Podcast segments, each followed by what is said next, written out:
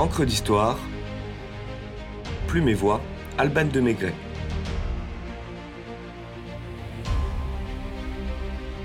On a volé la Joconde.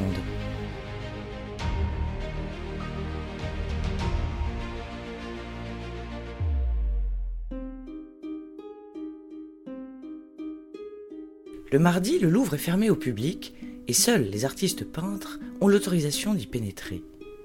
Justement, Louis Béroux vient pour travailler sur sa toile en cours, Mona Lisa au Louvre.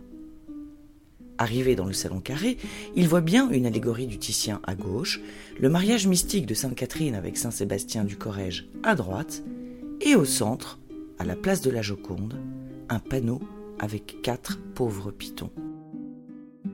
Rien d'inquiétant, quand les femmes ne sont pas avec leurs amoureux, elles sont supposées être avec leurs photographes, s'amuse le peintre, qui imagine la diva se faisant tirer le portrait?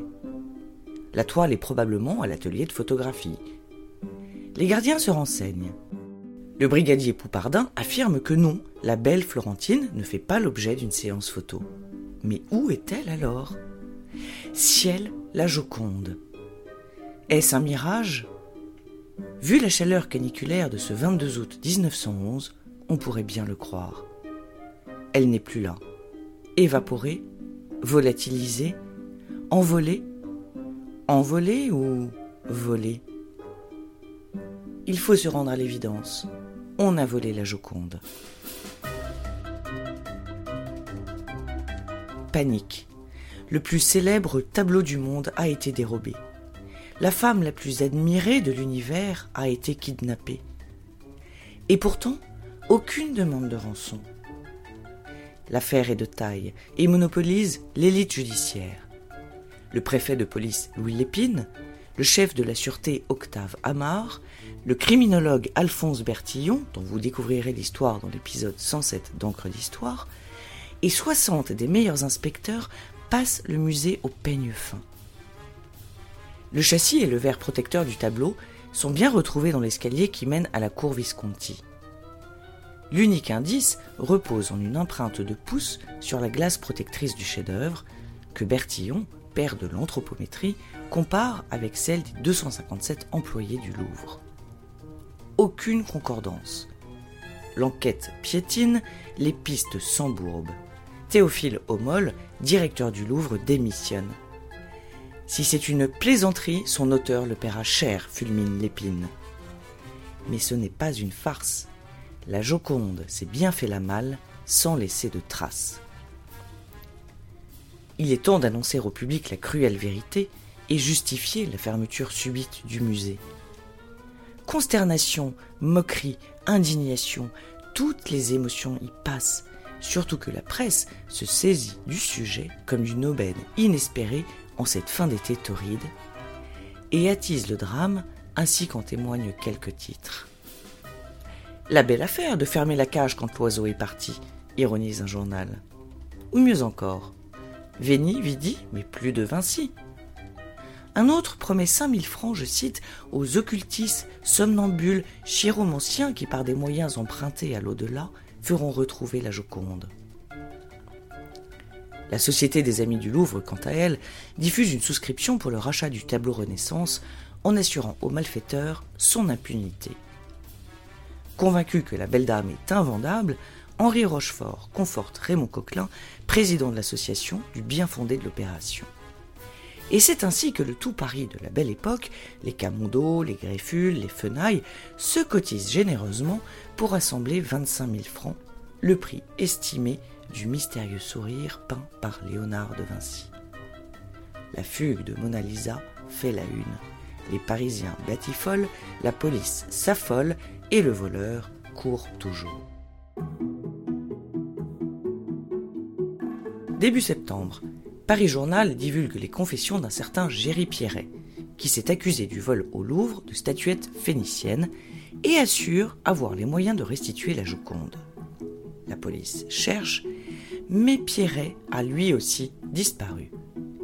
La police creuse et remonte jusqu'à l'ancien patron du suspect, alors que les statuettes viennent d'être rendues anonymement au musée du Louvre.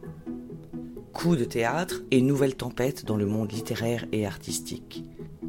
Le 7 septembre 1911, au 37 rue Gros, Paris 16e, la Sûreté vient arrêter sur ordre du juge Joseph-Marie Driou, Guglielmo de Kostrovitsky, plus connu sous le nom de Guillaume Apollinaire. Motif recel de malfaiteurs dans l'affaire du Louvre. L'amant de Marie Laurencin, le nominé du concours 1910, serait-il le voleur de la Joconde? Personne ne peut, personne ne veut y croire. C'est tout simplement surréaliste.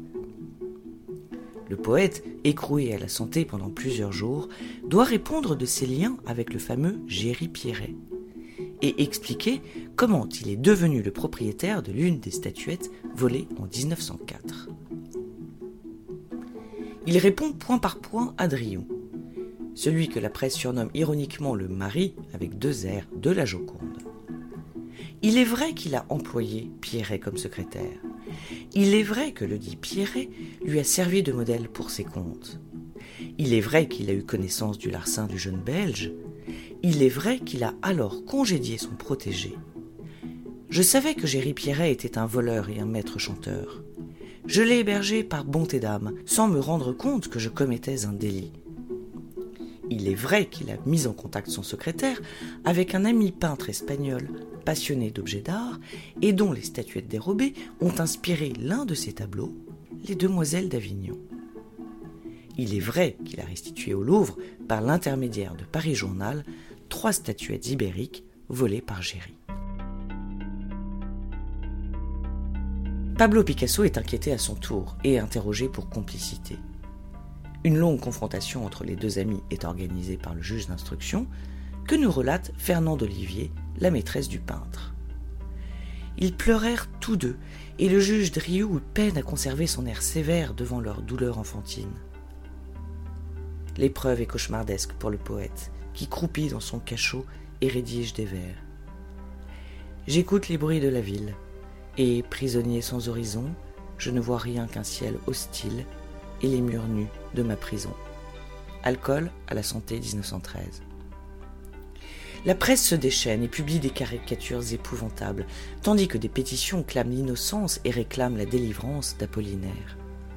Ils font valoir l'honnêteté de l'artiste, dont la seule faute est d'avoir rendu les biens volés par un autre homme. Et tout cela ne ramène pas la Joconde. Pourtant, les visiteurs se pressent par milliers au Louvre pour contempler le mur vide avant qu'il ne soit remplacé par une toile de Raphaël. Coup de pub phénoménal pour le mythique musée parisien dénué de son œuvre phare. Les caricaturistes s'emparent de ce phénomène grotesque pour dessiner des familles se pâmant devant un crochet qu'ils légendent le clou du Louvre. Un jour de décembre 1913 à Florence, un certain Vincenzo Perugia propose au marchand d'art Alfredo Geri de lui vendre une toile de maître, je cite, volée par Napoléon et qui ne devra plus sortir d'Italie, pour la somme de 500 000 lire. L'ancien vitrier du Louvre, tombé amoureux du chef-d'œuvre de Léonard de Vinci, et humilié par le fait que la toile siégeait à Paris et non à Florence, l'avait subtilisé en quelques secondes seulement. Un véritable jeu d'enfant. L'expertise de Géry avec le conservateur des offices confirme qu'il s'agit bien de la Joconde disparue. Perugia est arrêté à l'hôtel Tripoli, rebaptisé Hôtel La Gioconda après les événements. Le tribunal italien, saluant son patriotisme, ne condamne qu'à un an et quinze jours de prison l'acteur de l'un des probablement plus audacieux recels en ce début de siècle. Tutto è bene finisce bene, ainsi que l'aurait dit William Shakespeare. Tout est bien qui finit bien, se félicitent les autorités italiennes. Le 4 janvier 1914, après avoir été exposée à Florence et à Rome, Mona Lisa revient solennellement au musée du Louvre où elle continue de sourire mystérieusement à tous ses admirateurs.